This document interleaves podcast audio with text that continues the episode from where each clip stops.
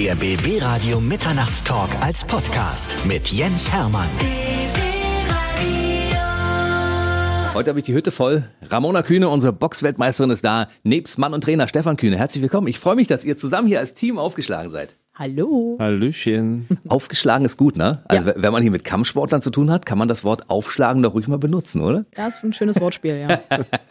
so, ich habe die Gelegenheit beim Schopfer ergriffen und gesagt, wenn Ramona kommt, dann soll sie natürlich Stefan mitbringen als Mann und Trainer. Und dann reden wir nicht nur über die interessante Geschichte von Ramona, sondern wir reden natürlich auch mal über Stefan. Weil der fällt immer so ein bisschen hinten runter. Ich meine, wenn du mit der Weltmeisterin im Schlepptau unterwegs bist, für dich interessieren sich nicht so viele Leute, dann habe ich so den Eindruck. Na, kaum jemand, aber Vielleicht kann ich mich über die Jahre noch emanzipieren, dass irgendeiner auffragt, wer ich bin. Heute kommst du auf jeden Fall mehrfach vor, das können wir dir versprechen an der Stelle. So, Ramona, 13-fache Weltmeisterin im Augenblick im Superfedergewicht nach Version der WIBF, WBO und WBF. Habe ich das korrekt wiedergegeben? Ja. Aber die Anzahl könnte sich ja theoretisch noch verändern. Ne? Wir können ja im Vorfeld gleich mal so ein bisschen neugierig machen, weil du planst ja noch einen weiteren WM-Kampf. Ja, Natürlich, also ich möchte dann auf jeden Fall als Weltmeisterin irgendwann mal abtreten und somit werde ich nochmal um die Weltmeisterschaft boxen. Ich kann dir nur noch nicht sagen, um welchen davon. Geht es um die, um die Anzahl der Weltmeistertitel? Also muss es der 14. oder 15. sein? Willst du irgendwas Rundes machen oder warum entschließt du dich jetzt? Na, was rundet hatten wir dieses Jahr schon. Das war. Einen neuen Gast bitte. Stefan, kannst du das bitte ganz kurz ausführen, wie du das meintest? Na, Ramona hat einen runden Geburtstag. Das stimmt, 1980 geboren. Ja, es ist äh, am 31. Januar 1980 geboren, war ein runder Geburtstag. Sie ist, glaube ich, wenn ich jetzt richtig gerechnet habe, 30 geworden oder so. War? Genau so. Ach, danke. Was möchtest 30. du trinken? Ah, siehste, ja. Ich suche mir nachher was Nein. aus der Karte aus hier. Nein, es war tatsächlich der 40. Geburtstag. Mhm. Aber ich sage immer, ich bin wie ein guter Wein. Je älter, desto besser. Absolut. Es gibt ja Leute, die haben in der Zeit schon gesagt, nö, ich äh, möchte nicht mehr als Profi-Boxerin oder Boxer arbeiten, weil ich finde, mit 40 darf man sie auch ein bisschen zurücklegen. Und du sagst, ist mit euch nicht in Ordnung. Genau. Wir werden erstmal anfangen, deine Karriere so ein bisschen zu ja. erläutern, weil die Geschichte Ramona Kühne finde ich so unglaublich spannend, weil du kommst ja aus einer anderen Sportart ursprünglich. Ja, eigentlich äh, komme ich aus dem Jiu-Jitsu, bin dann ins Kickboxen gewechselt und habe dann den Schritt ins Amateurboxen gemacht und habe dann irgendwann entschlossen, mal Profi zu werden. Aber warst du nicht auch mal Schwimmerin? Ja, auch. Wir Berliner, wir sagen Schwimmmeister ja. oder auch Bademeister. Ja. Aber wenn ich jetzt mal ganz äh, gemein sein darf, ich bin Fachangestellte für Bäderbetriebe. Mhm.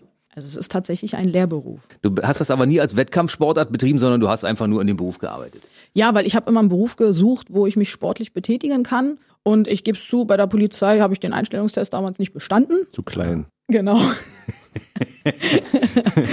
äh, nein, und darum habe ich mir was anderes einfach gesucht und durch, äh, ich sag mal, über 30 Ecken hat mir dann einer gesagt, von wegen, Mensch, lern doch das, da kannst du einen Sport machen, macht Spaß. Und da habe ich gesagt, okay, dann versuche ich es. Und somit bin ich dazu gekommen. Aber Kampfsport sollte es schon immer sein. Kampfsport sollte es schon immer sein, ja.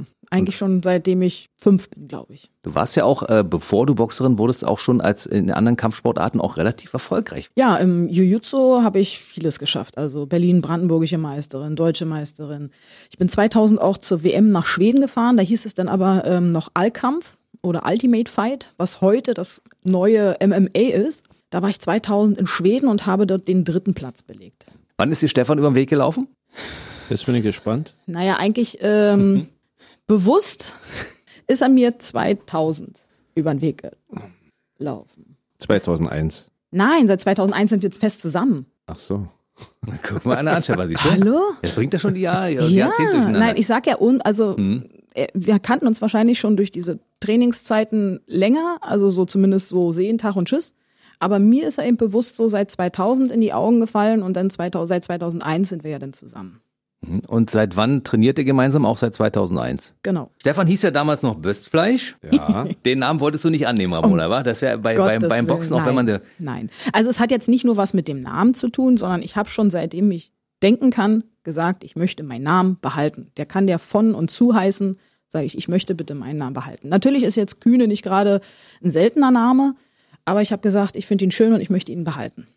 Deswegen musste er so auch zehn Jahre warten, ehe wir denn geheiratet haben. Die Geschichte erzählen wir gleich, aber erstmal erzähl mal was über deine Karriere, Stefan. Weil du warst ja nicht unerfolgreich als Boxer. Wie viele Kämpfe, wie viele Siege? Äh, ich habe als Amateur geboxt, äh, habe 55 Kämpfe, 45 gewonnen. Ich war nicht schlecht, aber ich hatte nicht die Zeit, jetzt ernsthaft zu trainieren, sondern nebenbei musste ich auch noch ein bisschen arbeiten. Fußball gespielt habe ich auch noch. Sag mal, ich konnte viele Sachen nicht so richtig gut, aber ich konnte viele Sachen einigermaßen gut. Und wann hast du dich entschieden, Trainer zu werden? Ja, eigentlich als ich dann aufgehört habe. Anfang der 90er hat man gemerkt, dass ich also nicht nur ganz gut selber boxen kann, sondern auch das Verständnis habe, Leuten was zu vermitteln, zu erkennen, wer kann was. Und daraus ist dann so ein bisschen entstanden, dass ich ein, zwei Mentoren hatte, äh, die mich dann so ein bisschen an die Hand genommen haben, älter, und mir gezeigt haben, wie man als Trainer arbeitet. Und als Ramona kam, da hat sie gesagt, Mensch, trainier mich doch. Nee, als wir uns kennengelernt haben, wusste ich ja, dass sie Kampfsport macht, Jiu-Jitsu, ein bisschen Kickboxen und habe sie da versucht zu fördern erst und habe dann festgestellt, dass die, die Füße nur zum Stehen da sind, dass sie da nicht ganz so fit ist und habe gesagt, lass uns mal boxen und dann ist die Geschichte entstanden über das Amateurboxen. Und dann war sie hungrig, dann wollte sie als Amateurin war und erfolgreich war, wollte ja unbedingt Profi werden. Ja, aber wir beide hatten ja keine Ahnung. Also wir wussten ja nicht, wie das abläuft bei den Profis. Und da mussten wir uns erstmal da so ein bisschen reinfuchsen. Ich finde es immer so niedlich, weil er macht sich doch immer ein bisschen kleiner, als er ist, weil ich glaube, dass er schon ein recht guter Fußballer war. Was er denn aber, glaube ich, zur Liebe zum Kampfsport dann einfach auch nicht weitergemacht hat. Was im Nachhinein für mich gut ist, aber vielleicht äh, schade war. Also, weil er hätte, glaube ich, als Fußballer auch ganz gut durchstarten können. Dafür, dass du sagst, Stefan, wir hatten ja gar keine Ahnung, wie das geht.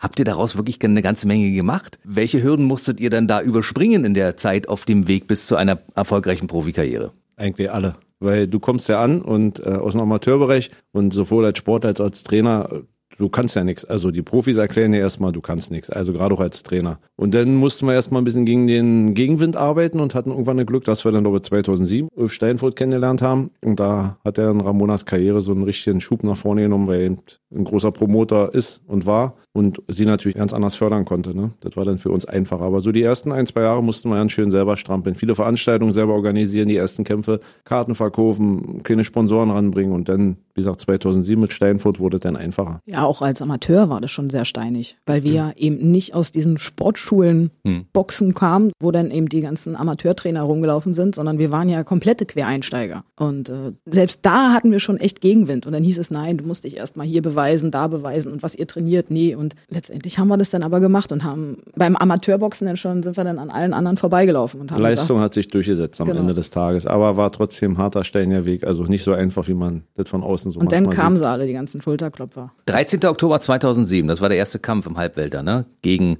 Lolly Munoz.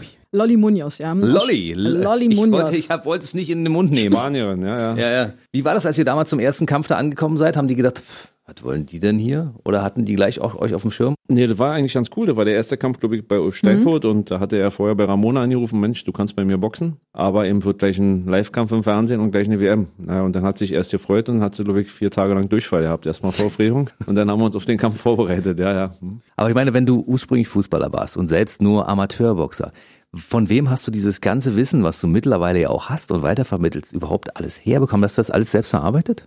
Selbst erarbeitet und zum Anfang war eigentlich der Einzige, der mir da so ein bisschen geholfen hat, Thorsten Schmidt, mit dem ich heute manchmal noch Kontakt habe, der war früher bei Universum Trainer. Das war der Einzige, der mir so ein bisschen mal ein, zwei Sachen verraten hat. Ansonsten, ich sag mal, sind zwar andere Sportarten, weil du mehr Rundenbox, teilweise sind bei den Profis andere Sachen entscheidender als bei den Amateuren, aber erstmal, das Boxen an sich kannte ich ja schon. Aber du hast ihm erstmal einen schweren Einstieg, weil dir jeder erklären will, ja, da wo du herkommst, das ist zwar schön, aber äh, wir, nur wir wissen, wie Boxen ist, gerade im Profibereich. Und da wurde ganz schön viel weggebissen. Aber durchsetzen, an sich selber glauben und ja, sich nicht beirren lassen. Ich frage mich manchmal, wie das ist, wenn der Trainer gleichzeitig der noch damals Freund oder Lebenspartner ist und dann später Ehemann. Ich weiß aus meiner sportlichen Karriere, Trainer hat eine Ansage gemacht und dann wurde das umgesetzt. Ich kann mir das schwer vorstellen, wenn der Trainer gleichzeitig der ist, mit dem man äh, den Haushalt zusammen bewohnt. Ja, also ich muss auch sagen, das erste Jahr war auch wirklich mega chaotisch, weil eben, ja, ich sag mal, die Akzeptanz als Trainer war dann auf einmal nicht mehr so da wie vorher, also als er nur der Trainer war. Mhm. Und ähm, anfangs ähm, war es auch irgendwie ganz lustig, weil auch die Jungs dann teilweise zu mir gekommen sind und gesagt haben von wegen so, äh, wenn wir was nicht trainieren wollen, dann hieß es von wegen, ah, geh du mal hin und sag mal, wir wollen das heute nicht machen.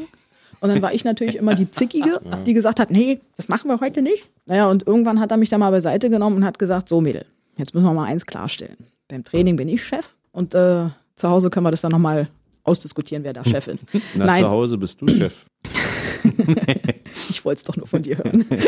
er hat es jetzt gesagt und Ja. wir haben es alle gehört. Ja, mir, da geht's mir so wie jedem Mann. Da soll es auch mal keiner übertreiben. Also zu Hause haben schon die Nein, also Frauen da habe ich das schon an. manchmal ganz schön auch wirklich übertrieben. Ich muss sagen, Mann, ich war Anfang 20 oder ja 20, 21.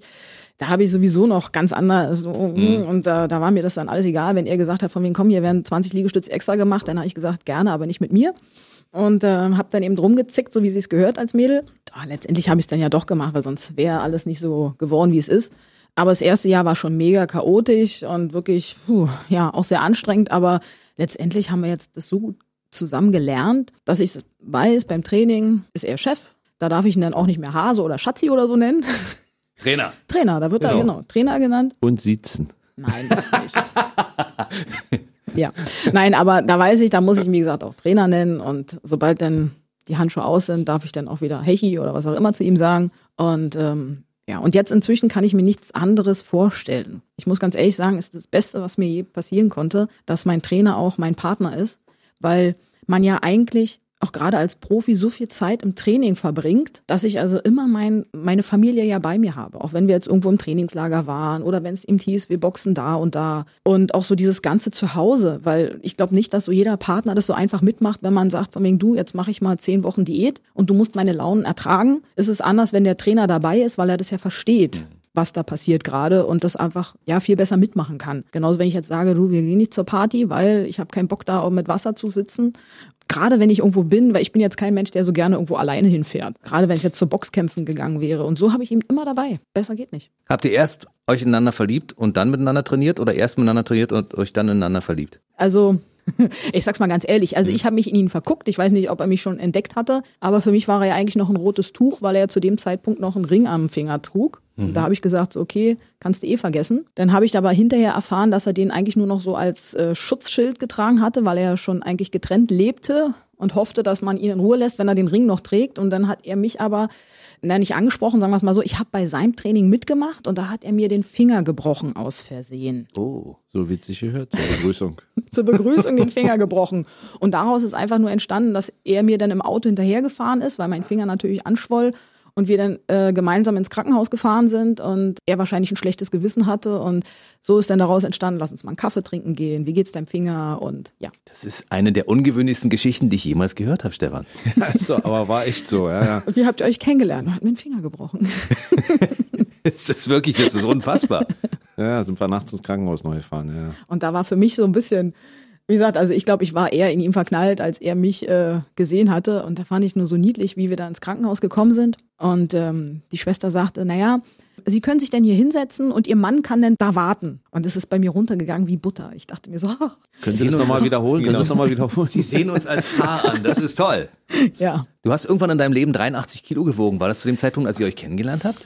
Das kann man sich gar nicht vorstellen, wenn man sich so anschaut. Nein, also als wir uns kennengelernt haben, war ich noch bei satte 78, glaube ich. Aber ich habe mal zur Höchstphase tatsächlich 83 gewogen, was jetzt alles nicht nur angefressen war, sage ich mal so, sondern ich habe als Kind äh, jahrelang Cortison nehmen müssen und ähm, was das natürlich dem Körper über Jahre hinweg natürlich auch sehr aufgeschwemmt hatte. Klar, ich habe auch immer gut gegessen, aber ich habe auch immer viel Sport gemacht. Und ich glaube, als wir uns so kennengelernt hatten, war auch so ein bisschen so der ganze Cortisonmüll, nenne ich es mal, aus dem Körper raus. Und somit konnten wir dann auch gemeinsam mit seiner Hilfe, weil ich hatte auch gar keine Ahnung richtig, wie sowas geht, sich gesund ernähren und richtig trainieren. Ich habe ja einfach nur alles so ja, gemacht, was ich für mich richtig ha- gehalten habe. Ja, und somit haben wir dann also geschafft, tatsächlich mal von diesen 78 oder mein ursprünglichen 83 mal dann bis zum Mensa-Kampf, wo ich 56,8 hatte, uns runterzukämpfen und trotzdem Leistung zu bringen.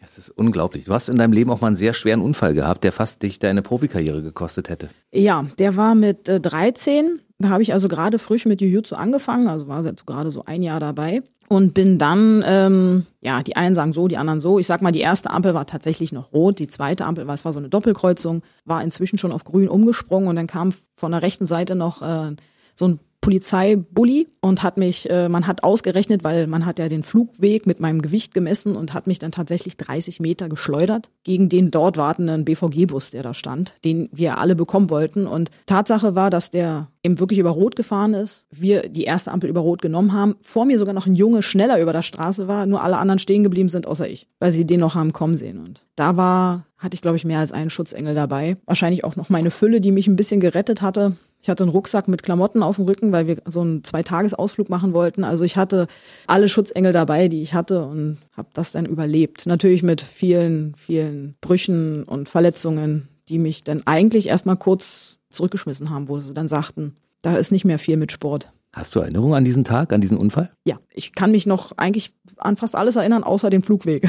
Also die Flugphase. Also ich kann mich wirklich noch erinnern, dass der Junge vor mir rüber ist, weil wir haben alle so seitlich auf die Ampel gestarrt und haben gesehen, ja, jetzt wird's gelb, jetzt wird's rot und dann sind wir alle losgerannt. Und ähm, es ist, wie gesagt, auch eine Riesenkreuzung gewesen und ohne Bäume. Also die ist total übersichtlich gewesen. Ähm, der Junge, der war noch kleiner als ich, der war sogar noch vor mir und ich habe dann nur aus dem Augenwinkel gesehen, dass alle irgendwie stehen geblieben sind und ich habe eben einfach diesen Schritt gemacht und habe nur aus dem Augenwinkel sehe ich noch dieses Auto. Und dann kann ich mich noch erinnern, dass ich am Boden lag und immer gesagt habe, ich kriege keine Luft. Und als wir dann im Krankenwagen lagen, habe ich dann nur gesagt, alles ist gut, ich kann noch nach Hause gehen, aber das lag daran, dass ich dann schon mit Morphium vollgepumpt war. Auch im Krankenhaus, ich kann mich eigentlich noch an alles erinnern, wie sie mich geröntgt haben und wie ich dann eben in Narkose gelegt worden bin und dann irgendwie wieder wach geworden bin. Also ich kann mich eigentlich bis auf diese reine Flugphase an alles erinnern. Du hattest sehr, sehr schwere Verletzungen und hast auch lange gebraucht, bevor du überhaupt am Leben teilnehmen konntest. Wie lange hat es gedauert? Na, ich lag zehn Tage auf der Intensivstation und dann, glaube ich, noch eine knappe Woche auf der normalen, weil dann ging es relativ schnell danach. Ich glaube, ein Dreivierteljahr oder so habe ich schon mit allen Sachen zu kämpfen gehabt, um dann halbwegs auch wieder an der Schule teilzunehmen. Und was mich natürlich dann auch schulisch ganz schön zurückgeschmissen hatte. Und hast du darüber nachgedacht, jetzt ist mit meiner Jiu-Jitsu-Karriere erstmal vorbei, ich kann den Sport nicht mehr machen, den ich auch geliebt habe? Ähm, na, als mir gesagt wurde, von wegen, da ist nichts mehr, habe ich natürlich erstmal geweint, na klar. Um, aber ich habe mir eigentlich in dem Moment, glaube ich, weniger Gedanken gemacht, dass es nicht funktioniert, sondern ich bin dann eigentlich, als es denn, als ich dann wieder halbwegs mit meinen Krücken laufen konnte, bin ich dann auch immer wieder zum Training hingelatscht und habe dann einfach nur zugeguckt. Weil ich wusste, auch vom Zugucken lernt man.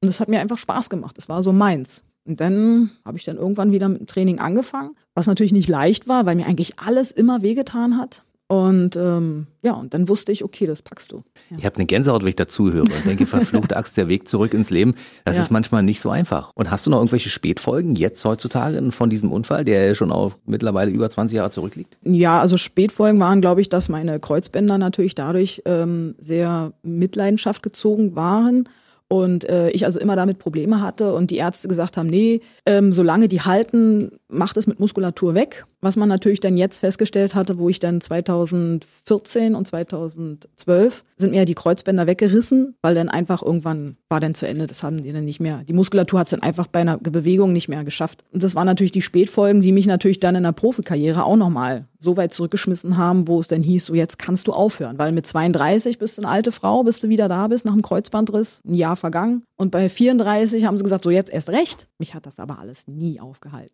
also die anderen Spätfolgen, dass ich sage, ich vergesse viel oder so, da sage ich, das ist, dann habe ich wenigstens eine Ausrede.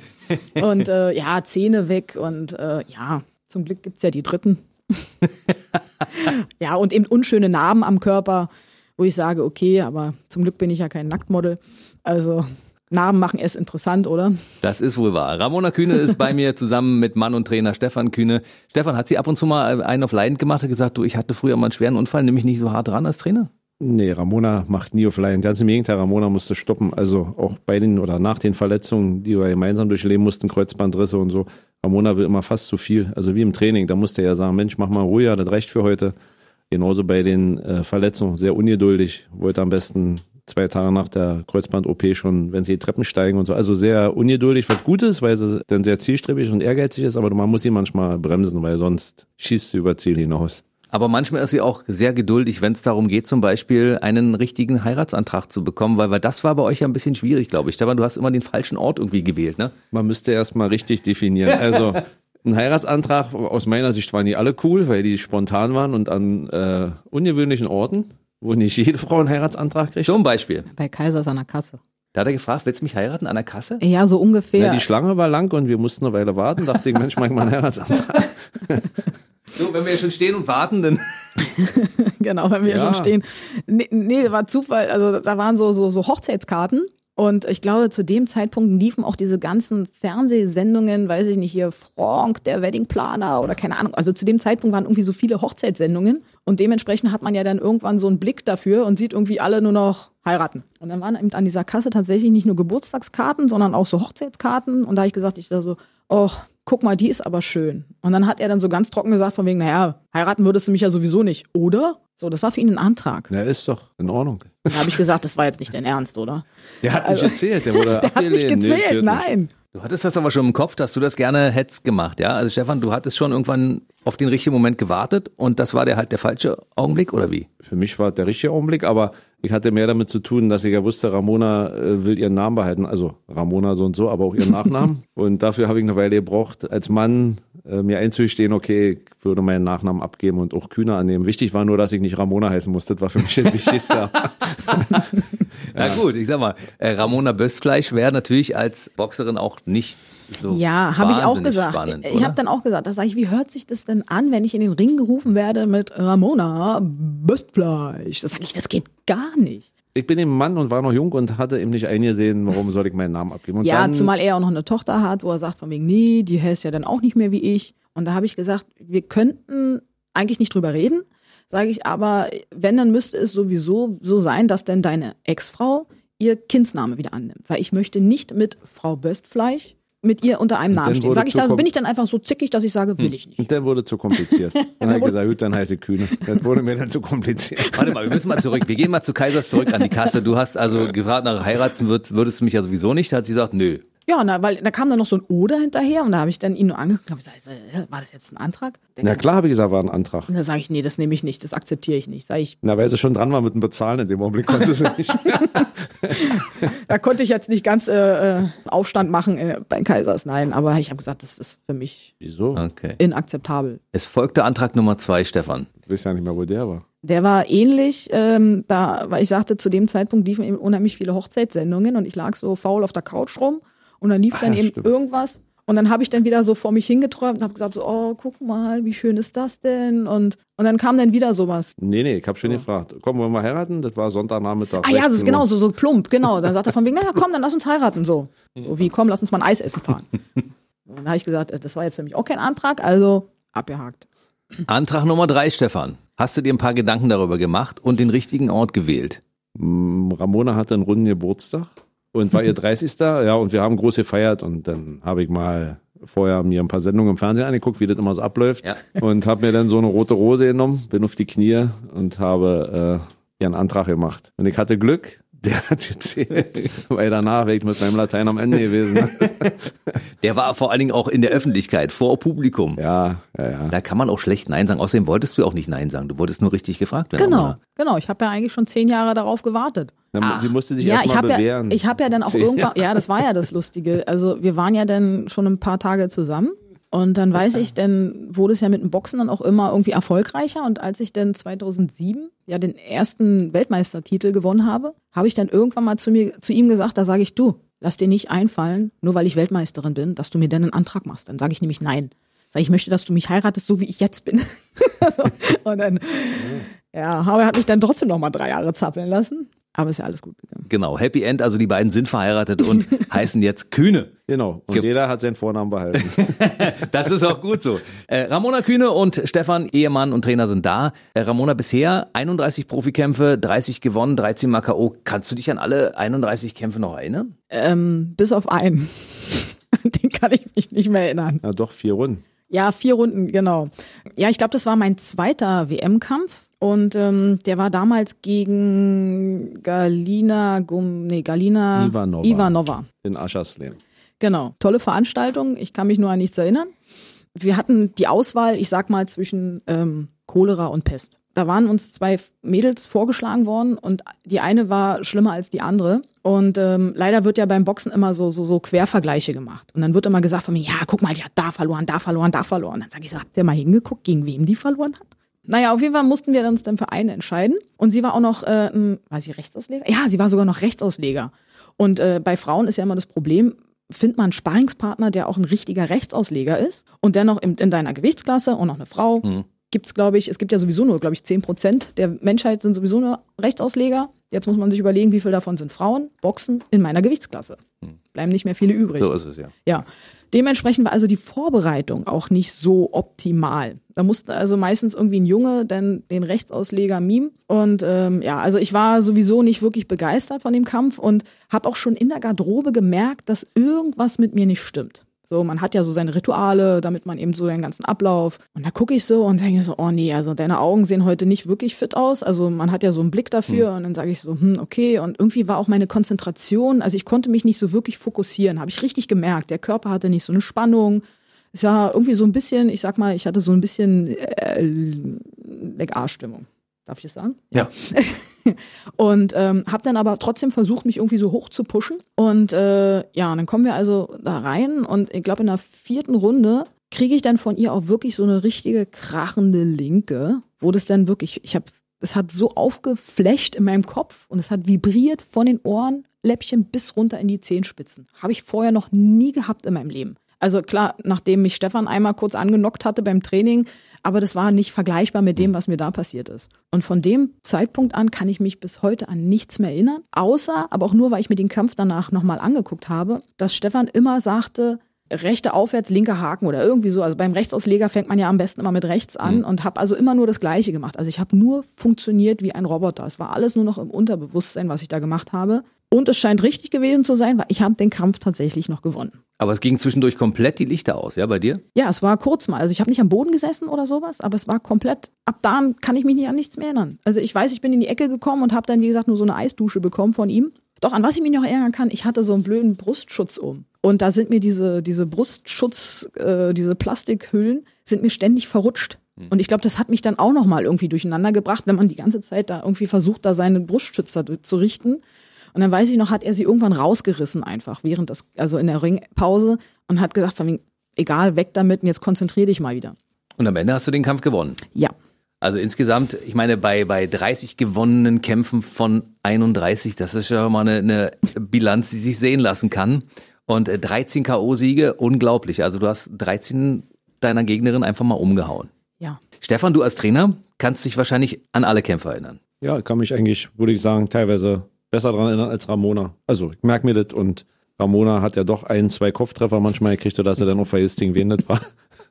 Aber nee, nee, kann mich schon an alle erinnern. Und an den besonders, weil das eben, da war sie ja noch ein Greenhorn mehr oder minder auf der großen Bühne und da hat sie sich einfach durchgebissen. Ne? Da war sie super fit, sonst hätte sie den schweren Treffer nicht verkraftet und hat gezeigt, dass er eigentlich willensstark ist. Ne? Also, dass man sie nicht so leicht brechen kann. Darum geht's ja letztlich beim Boxen leider. Man muss den anderen ja irgendwie zumindest so viel Schmerzen zufügen, dass er keinen Bock mehr hat auf Boxen. Und da hat sie sich eben, eben durchgebissen. Ne? War ein knapper Sieg, aber sie hat viel daraus gelernt, was so die Vorbereitung davor angeht, äh, was man für eine Klamottenauswahl trifft, dass Klamotten nicht immer geil aussehen müssen im Ring, sondern manchmal auch praktisch sein müssen und dass die Haare nicht nur ähm, schön aussehen müssen, irgendwie mit Fabian Flechtereien irgendwie, sondern dass es doch alles praktisch sein muss. Also da hat sie viel daraus gelernt. Ja, und das Gute war, dass ich eben, ähm, weil er sagte, man, dass man eben den, den, den Willen des anderen bricht, und ähm, da habe ich natürlich den Vorteil gehabt, dass meine Gegnerin, die war zwar eigentlich erfahrener als ich, aber die hat es nicht so mitbekommen. Die hat zwar klar in dem Moment mitbekommen, dass sie mich angeklingelt hatte, aber sie hat eigentlich nicht mitbekommen, dass ich gar nicht da war. Die ganzen Runden über. Und hätte sie das gemerkt oder hätte ihr Trainer gesehen, dass ich eigentlich gar nicht da bin, dann hätte sie eigentlich nachsetzen können und dann wäre es auch vorbei gewesen. Denn dann hätte der Ringrichter wahrscheinlich irgendwann einfach gesagt, du hier Abbruch. TKO. Genau. Aber dadurch habe ich natürlich dann auch irgendwann wieder, wieder reingefunden und habe dann also nur funktioniert und konnte dadurch dann also den Kampf dann nochmal auf meine Seite ziehen. Und also ich glaube auch, dass das ähm, ein Außenstehender kaum gemerkt hat. Also ja. die Kunst ist ja im Ring, dass wenn du hart getroffen wirst, dir das nicht anmerken lässt und auch nicht emotional wirst. Und da ist Ramona schon ein suited Pokerface. Sie hat da schon einige Kämpfe gehabt, wo sie schwere Treffer kassieren musste und eigentlich ich seht und merket, weil ich sie ja kenne, 24 Stunden sieben, aber andere sehen es ja nicht. Und wenn sie danach irgendwelchen Leuten erzählen, Mensch, fünfte Runde, da meine Herren, da habe ich mal kurz welche Beine gehabt, sagen die, wie habe ich gar nicht gesehen, wo waren das? Also du musst doch pokern können und das kann sie, ne? Man äh, sieht und, das ja nicht an. Und, und im Nachhinein bin ich dann doch wieder stolz, weil diese Galina Ivanova hat im Kampf danach auch eine ungeschlagene Weltmeisterin mal ganz kurz in Dänemark, in Dänemark ja. richtig weggefiedelt. Und da habe ich gesagt, so, ja, und du hast es geschafft, du hast gegen. also, also, also eigentlich so war, äh, man sagt ja immer so, falscher Gegner zum falschen Zeitpunkt. Ja. Die war eigentlich schon viel zu stark und viel zu ausgebufft für Ramonas äh, Stand damals. Ne? Also von daher war das mhm. von Ramona schon eine mega Leistung. Sag mal, zwei, drei Kämpfe später hätte es für Ramona auch wieder anders gesehen, wäre vielleicht ein bisschen einfacher geworden, aber da haben wir einfach Erfahrung, kann man nur durch Erfahrung ersetzen und da hat ihr ein bisschen Erfahrung gefehlt. Weißt du, was ich mich frage, Stefan? Wenn man als Trainer einen Schützling in den Ring schickt und der geht zu Boden, dann sagt man als Trainer, ja, passiert halt. Aber bei dir ist es ja anders. Sie ist ja nicht nur dein Schützling im Boxen, sondern sie ist deine Partnerin, deine Ehefrau. Fühlt sich das dann anders an? Also so emotional werde ich jetzt nur, wenn ich so zuhöre, wie sie erzählt oder danach bei Pressekonferenzen oder wenn wir mal gewonnen haben, was ein schwerer Kampf war, aber bei den Kämpfen funktioniere ich nur genauso wie bei allen anderen Sportlern. Da ist sie eine Sportlerin. Punkt. Mehr nicht. Aber nehmen wir mal an, sie würde schwer getroffen werden und zu Boden gehen. Dann würde ich so entscheiden wie bei allen anderen Sportlern auch. Also dann ist es so. Entweder ist es dann so, dass man sagt, okay, das war jetzt zu viel, man muss äh, den Sportler rausnehmen, aber da wird jetzt nicht entschieden, der Sportler liegt mir näher als der andere, weil es ja auch ein, die Sportler vertrauen ja jeder gleich, ne? Ja, ob ich jetzt mit jemandem verheiratet bin oder nicht. Und da hat man dann schon die Pflicht, sich bei allen gleich zu verhalten. Also da ist das Emotionale, muss dann noch außen vor bleiben, weil sonst könnte ich es auch nicht machen. Also funktioniert ja nicht. Ich stelle mir das schwer vor. Also ich könnte es nicht. Also ich, ich leide ja schon mit unseren Jungs mit. Wenn man die kennt, ist es was anderes, als wenn dann ein Wildfremder in den Ring geht. Aber ich leide mit den Jungs, ich glaube, ich bin aufgeregter als zu meinem eigenen Kampf, wenn die reingehen, weil man so hilflos ist. Hm. Und ähm, aber weil du gerade sagst, ob er denn Emotionen zeigt. Also ein Glück zeigt er sie nicht. Aber ich kann mich an einen Kampf erinnern, da ging der Kampf los und er ist noch nicht mal die Treppen unten gewesen. Da habe ich schon auf dem Hintern gesessen, weil ähm, ich wollte gleich von der ersten Runde an alles zeigen und bin ganz trocken einfach in eine Rechte reingelaufen. Wirklich, also wir haben, glaube ich, beide die ersten Schläge gemacht und ich habe gleich mir eine trockene Rechte eingefangen und habe sofort auf dem Hintern gesessen, bin hochgesprungen, weil ich dachte mir, warum zählt der mich jetzt an? Was war denn gewesen? Bis im Nachhinein ich kapiert habe, okay, die hatte ich jetzt mal kurz auf die Bretter geschickt. Was natürlich in dem Falle wieder gut war, weil es war jetzt kein Wirkungstreffer wie jetzt bei dem Galina-Kampf, dass es alles vibriert hatte, sondern es war so ein bisschen wie so eine Hallo-Wach-Ohrfeige. Mhm. Da hat's nichts gemacht, außer dass ich plötzlich wach war. Also es war ganz praktisch. Lustig war nur, wie er mich dann in der Ringecke begrüßt hatte, weil es hätte ja auch zu Ende sein können, mhm. nach 25 Sekunden oder was es war. Und dann kommt er nur an und zu mir sagt so, na, sind wir jetzt wach? und, und dann dachte ich so, ja, ja, klar. Da sagt er so, dann mach mal jetzt ein bisschen ruhiger, wa? Ich stelle mir immer vor, wie das ist. Es gibt ja ein Leben nach dem Boxen. Das ist ja so. Es wird noch ein bisschen dauern, aber es kann ja in dem Augenblick, wo ich als Ehemann darüber nachdenke, was mit meiner Frau da passiert, wenn sie einen Wirkungstreffer kassiert und da auf, den, äh, auf dem Ringboden liegt, das wäre für mich schon hart, aber darfst du ja nicht. Du musst als Trainer hart durchgreifen. Ja, das ist nun mal Sport. Also haben wir uns gemeinsam ausgesucht und wie gesagt, ich musste das ja auch lernen. Also so ein Jahr, das erste Jahr haben wir beide ein bisschen geübt. Sie musste mich respektieren und ich musste eben lernen, dass sie auch nur eine Sportlerin oder ein Sportler ist. Aber das funktioniert. Also wenn ich jetzt mit Emotionen rangehen würde, würde ich sagen, Ramona, lass uns sofort aufhören und geh nie wieder in den Ring. Ich kann das nicht sehen. Aber sie ist eine Sportlerin und ähm, sie ist immer gut vorbereitet, wie meine Jungs auch. Und wenn da dein Sportler gut vorbereitet ist, dann kannst du eigentlich sagen, okay, wir können den Wettkampf bestreiten und dann obliegt es der mir, die Fürsorge zu haben, je nachdem, wenn es schwer wird oder der Kampf so einseitig ist, dass wir auf der Verliererschale sind, den Sportler zu schützen, indem ich ihn dann einfach rausnehme. Aber das mache ich bei meinen Jungs so und das mache ich bei meiner Ehefrau so. Das mhm. ist wenn kein Unterschied gemacht. 2012 und 2014, die war es eine Knieverletzung. Wie ist es dann, wenn du dich anschließend wieder zurückkämpfst und er sagt, komm, du musst jetzt, du musst jetzt, du musst und dann sagst du dann zwischendurch, man, lass mich doch mal in Ruhe, ich kann nicht mehr? Nein, also eigentlich ähm, bin ich ja froh, wenn er mir sagt. Also er hat mich anfangs wirklich gefragt, sagt er, willst du weitermachen oder wollen wir aufhören? Also das war wirklich eine ehrliche Frage. Habe ich gesagt, nein, ich will weitermachen, aber ich brauche Hilfe. Und da war ich natürlich dann froh, dass er mir ähm, schon ab und zu mal gesagt hat, von wegen, komm, jetzt hab dich mal nicht so mädchenhaft, jetzt beiß mal durch und zieh durch, äh, was auch gut war. Aber es gibt natürlich dann auch wieder Phasen, wenn man dann wirklich overloaded ist, wo ich dann sage, man, jetzt halt doch einfach mal die Klappe, ich kann nicht mehr so. Also natürlich gibt es auch so eine Situation. Aber im Nachhinein bin ich dann doch wieder froh, dass er es so gemacht hat. Klar, ich habe auch schon heulend auf dem, auf dem Platz gestanden, weil er mich dann hat einfach stehen lassen. Also ich Jetzt muss musst du sagen, nicht die Augen verdrehen, es ist so. Ich muss mal sagen, im Rahmen dieser, dieser Verletzung da, die Reha, die wir hatten, da war sie erstmal sehr gut betreut mit den Physiotherapeuten, äh, die sie damals hatten. Und ich habe ja dafür gesorgt und sie wollte doch, dass er eigentlich jeden Tag da ist. Also entweder ich sie hingefahren, hinfahren lassen, das irgendwie organisiert und sie war vier, fünf Stunden teilweise. Das war wie ein Arbeitstag, um wieder gesund zu werden, um fit zu werden. Erstmal für den Alltag fit zu werden und dann nur für den Sport fit zu werden. Also da war auch wieder ihr Ehrgeiz und äh, Zielstrebigkeit. Das hat sie ja gemacht, hat ja kein anderer. Ich konnte nur unterstützen, indem ich sage, okay, du wirst da hingebracht. Und für diese Sportplatznummer, naja, klar, Ramona wurde schon immer härter rangenommen als die Jungs. Also ist so. Das ist wahrscheinlich. Da meckere ich heute. Das wäre wahrscheinlich diese Liebe, dass ich dann sage, okay, die Frau werde ich jetzt richtig fördern und fordern. Nee, die wurde schon sehr hart rangenommen. Aber man kann auch nicht mit dem machen, ne? Also, ich habe Sportler, da geht's auch.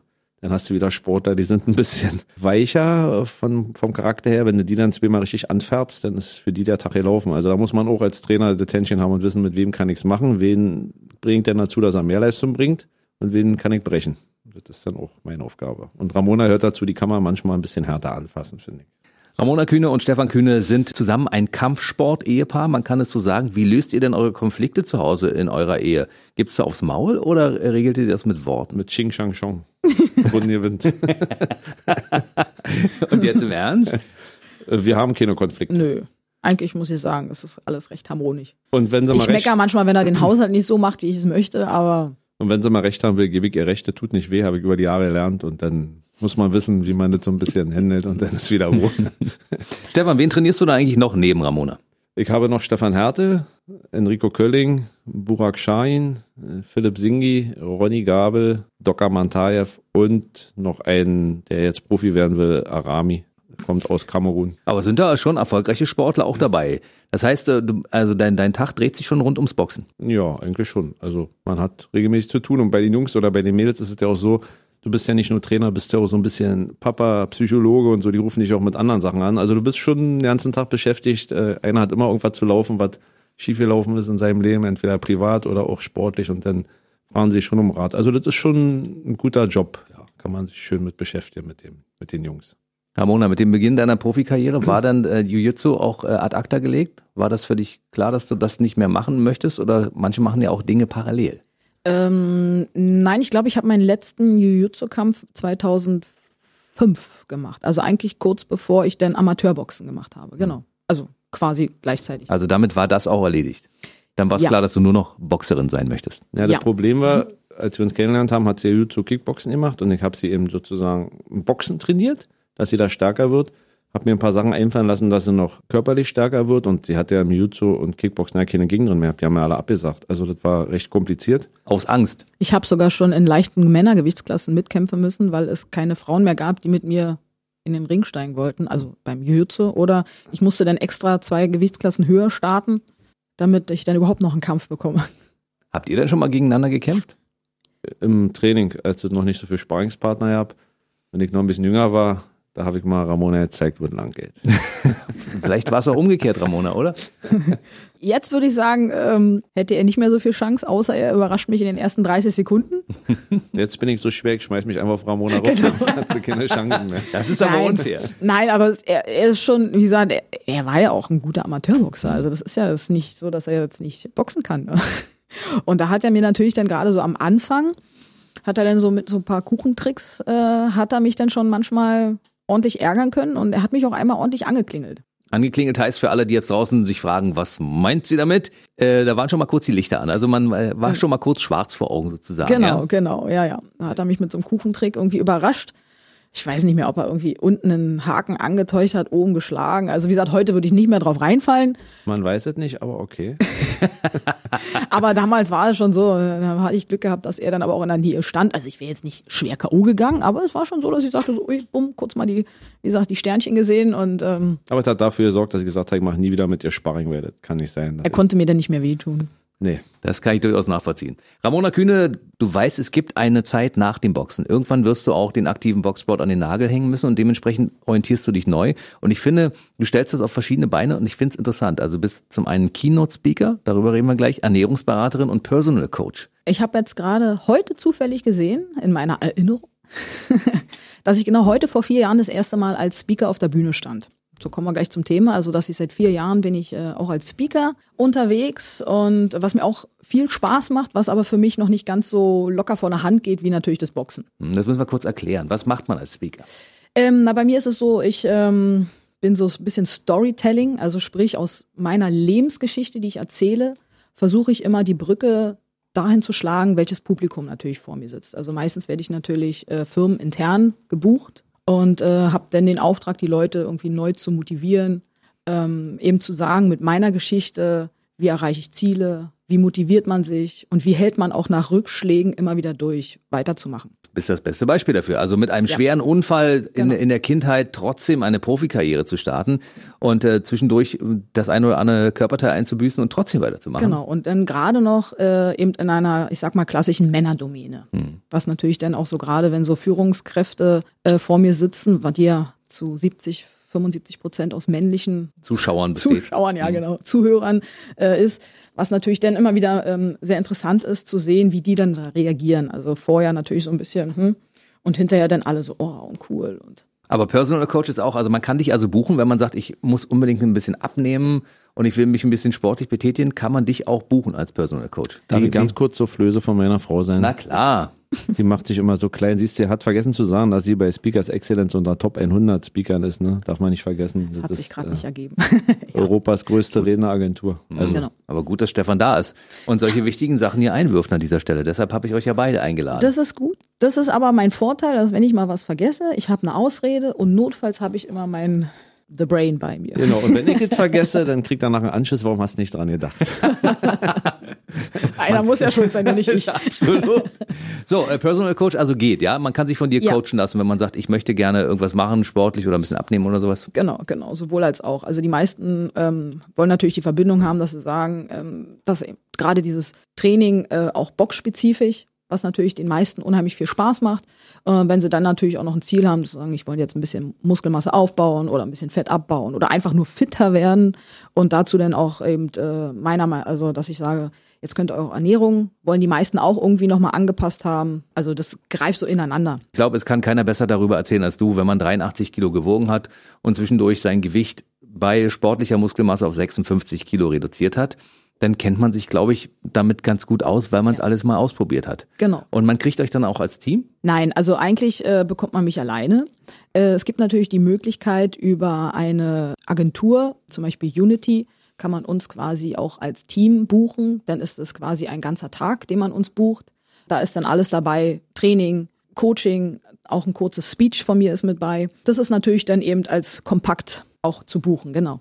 Also wer sich dafür interessieren sollte, der kann sich mal an den einschlägigen Netzwerken informieren. Also ich nehme an, bei Facebook und bei Instagram gibt es da Infos darüber. Ihr habt auch eine Internetseite? Äh, ich habe auch eine Internetseite, na klar. Da wird dann Wie auch heißt die? ramonakühne.com. So, jetzt zum Schluss noch mal ganz kurz den Fokus aufs Boxen, weil 2020 passiert noch einiges. Meine Frau ist dieses Jahr 40 geworden und Ist äh, nicht schlimm.